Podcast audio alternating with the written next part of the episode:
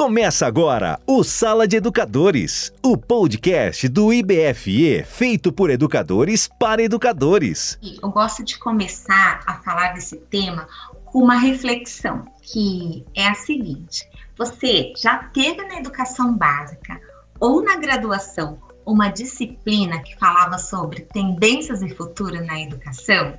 Sempre que eu faço essa reflexão nas minhas aulas, que a gente leva essa reflexão para os eventos aqui do Instituto, é muito interessante que a resposta do público acaba sendo muito parecida. Por quê? Falar e prospectar o futuro não está em pauta na universidade.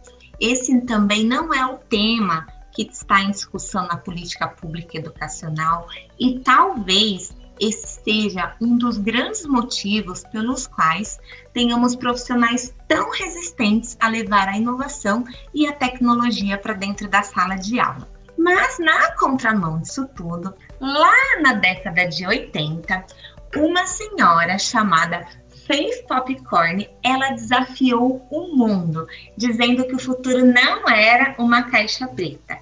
Ela dizia que, a partir da observação do comportamento humano, movimentos poderiam ser identificados e que esses movimentos produziriam o que chamamos hoje de tendências.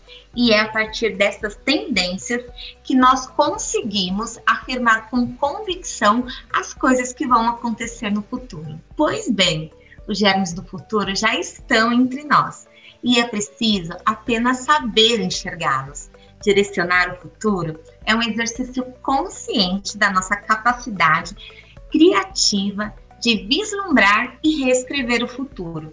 Por isso que eu digo que a nossa visão de futuro conduz as nossas escolhas, os nossos comportamentos, produz também os nossos resultados, moldam as nossas vidas e, consequentemente, nós somos aquilo que nós sonhamos.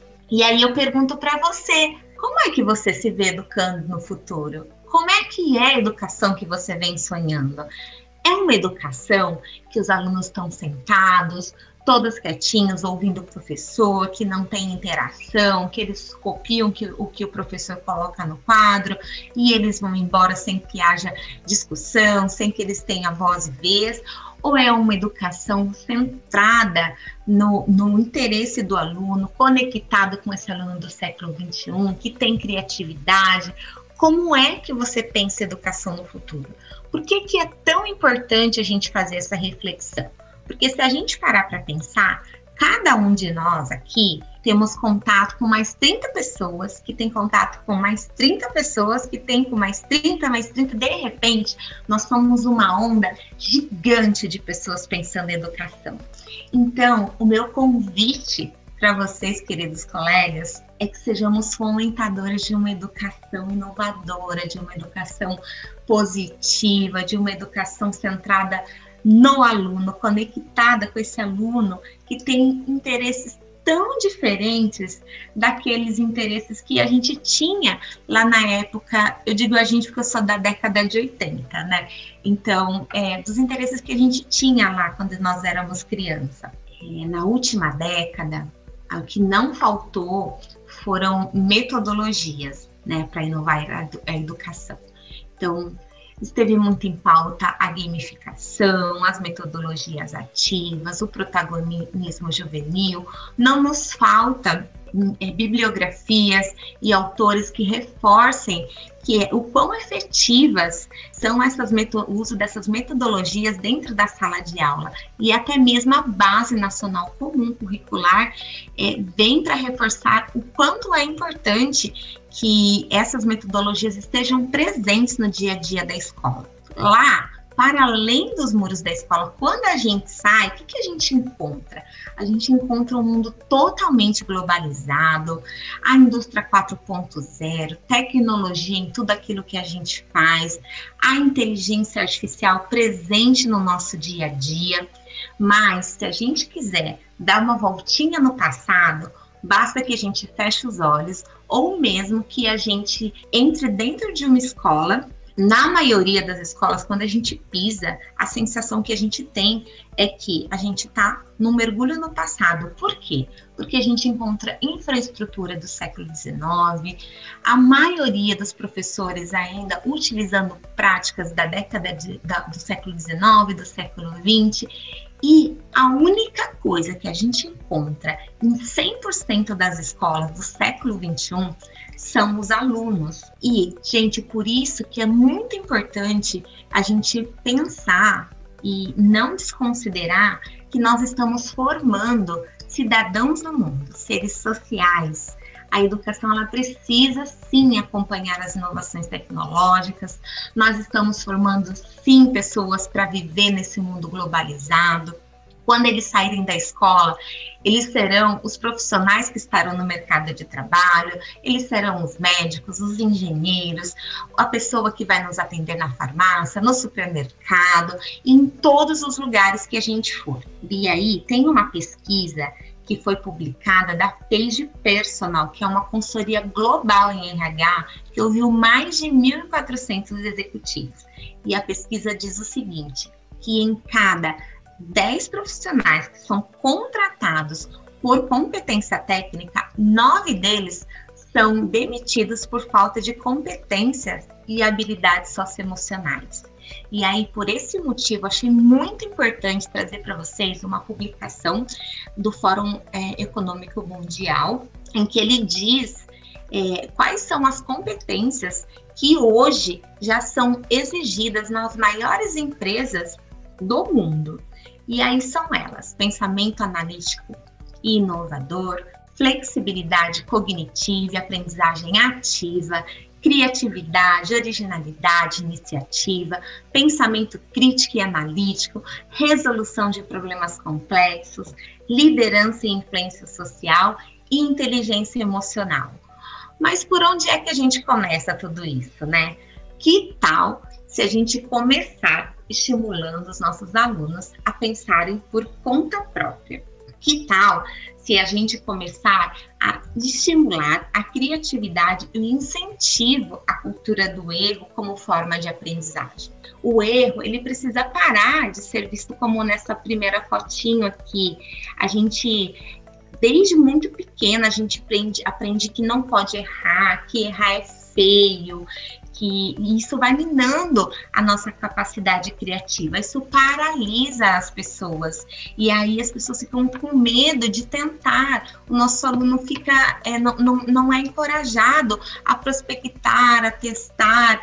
Então, o meu convite é para que todos nós, a partir de hoje, é, trabalhemos para encorajar esse aluno a prospectar, a experimentar, a testar e despertar esse potencial criativo aqui que todos temos dentro de nós. E aí, como a Gabi disse, quando a gente oferta para os nossos alunos atividades que são conectadas com o mundo dele lá fora, que são conectadas com o interesse dele, e aí, olhando para esse gráfico aqui, do Mihaly Csikszentmihalyi, em que ele explica o estado de flow, que é algo entre excitação e controle pelo, pelo gráfico, mas um estado de excelência, de alto engajamento, desafiador, em que esse aluno se sente motivado, é quando de fato ele, ele tem o aprendizado, é quando de fato ele leva aquela experiência para a vida dele. É, é muito importante que a gente leve essa proposta para todas as atividades. Quando a gente pensar em propor uma atividade para os nossos alunos, a gente pensar para quem que é? Quem que é esse aluno? Será que ele vai se sentir motivado? Será que esse aluno ele vai se engajar? Será que ele vai ter interesse? E aí, é, falando um pouco de futuro, de conexão, de inovação, é, a escola ela estava muito lá atrás, né? E uma, uma resistência muito grande a implementar a tecnologia dentro da escola, na sala de aula. E aí veio a pandemia Covid-19, que trouxe para a gente desafios sanitários, crise econômica, emocional, mas nós não podemos negar que 2020 a pandemia reconfigurou o modo de ensinar e aprender nas escolas e que nós vamos lembrar desse ano como um ano de grandes transformações. E aí, nós hoje, é, a gente já dá conta do, do, ensino remoto. Estamos todos adaptados, nós corremos atrás, estamos aqui, é, deu, deu tudo certo. Só que nós somos seres sociais, tanto nós, educadores, quanto os nossos alunos. E aí, por esse motivo, é que os futuristas eles apontam o ensino híbrido como algo que veio para ficar. Porque a gente acostumou com a tecnologia, a gente gostou, os nossos alunos, eles também gostaram, eles estão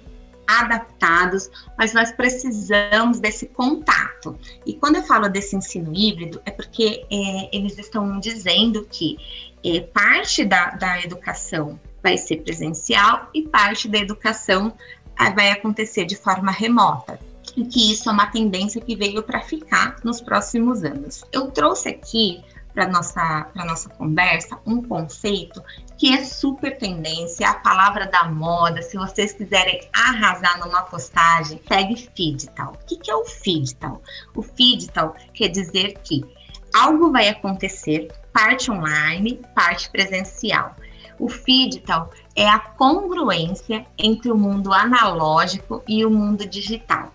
Se vocês digitarem nas redes sociais hashtag Feedital, vocês vão encontrar uma infinidade de posts dizendo que algo vai acontecer nesse momento. E aí, essa é uma tendência de, de coisas, de, de, metodologias que estão sendo lançadas. E aí eu trouxe aqui também para compartilhar com vocês três insights. E o primeiro deles é o Working and Learn Anywhere, que é ensinar e aprender em qualquer lugar. Isso a gente já faz, só que por meio das telas. O que eu estou dizendo aqui é que tem uma, uma metodologia que vai ser lançada no final desse ano e que a gente vai poder usar realidade mexida. Eu estou falando aqui de algo que simula a interação física num cenário audiovisual. Então, imaginem que vocês vão ensinar para os alunos de vocês algo como ah, explicar estalactite e estalagmite. E de repente vocês entram dentro de uma caverna com seus alunos, têm uma experiência incrível, eles vão ver tudo acontecendo, vão ouvir, vai, como é que vai ser essa experiência? O que, que vocês acham? Essa experiência vai ser incrível, o aprendizado vai acontecer, todo mundo vai ficar motivado, todo mundo vai entrar no estado de flow, vai ser incrível. Mas também não é toda escola que vai ter a possibilidade de adquirir essa, essa metodologia já de imediato. Por isso é que eu quis trazer uma outra super tendência que não necessariamente precisa da tecnologia para implementar em sala de aula, que é o empowerment. Quando eu digo empowerment, é o empoderamento desse aluno. É a gente colocar esse aluno na liderança, é colocar o aluno no centro da aprendizagem, mas numa atividade que ele se sinta é, liderando, como, por exemplo, criar um grupo de estudos em que cada dia um aluno ele é responsável por conduzir aquele grupo, por compartilhar aprendizado, ele vai ter responsabilidades, isso gera engajamento, isso gera felicidade, isso desafia o nosso aluno, ele vai estar sim em estado de flow e é isso que a gente quer, essa experiência que a gente precisa levar para a sala de aula. Uma outra super tendência é, são as nanodegrees. Quando eu digo a nanodegrees, é como essa imagem mesmo são pequenas pílulas de conhecimento que não necessariamente são ah, os conhecimentos que estão lá na BNCC. Esses conhecimentos eles podem ser trazidos por interesse dos alunos, por interesse das famílias, e vocês podem construir trilhas de aprendizagem. Aqui nas Nano Degrees, vocês podem também compor o conceito de interdisciplinaridade. Então, imaginem que vocês têm um aluno que é apaixonado pelo Homem de Ferro. E aí, lá para construir um robô, vocês usam, é, podem usar é, conceito de artes, da língua inglesa, unidades de medidas vindo da matemática. Imaginem que experiência maravilhosa para essa galerinha que gosta do Homem de Ferro. Então, existem muitas possibilidades, um universo. Você ouviu o Sala de Educadores, o podcast do IBFE. Saiba mais em www.ibfeduca.com.br. Nos vemos no próximo episódio.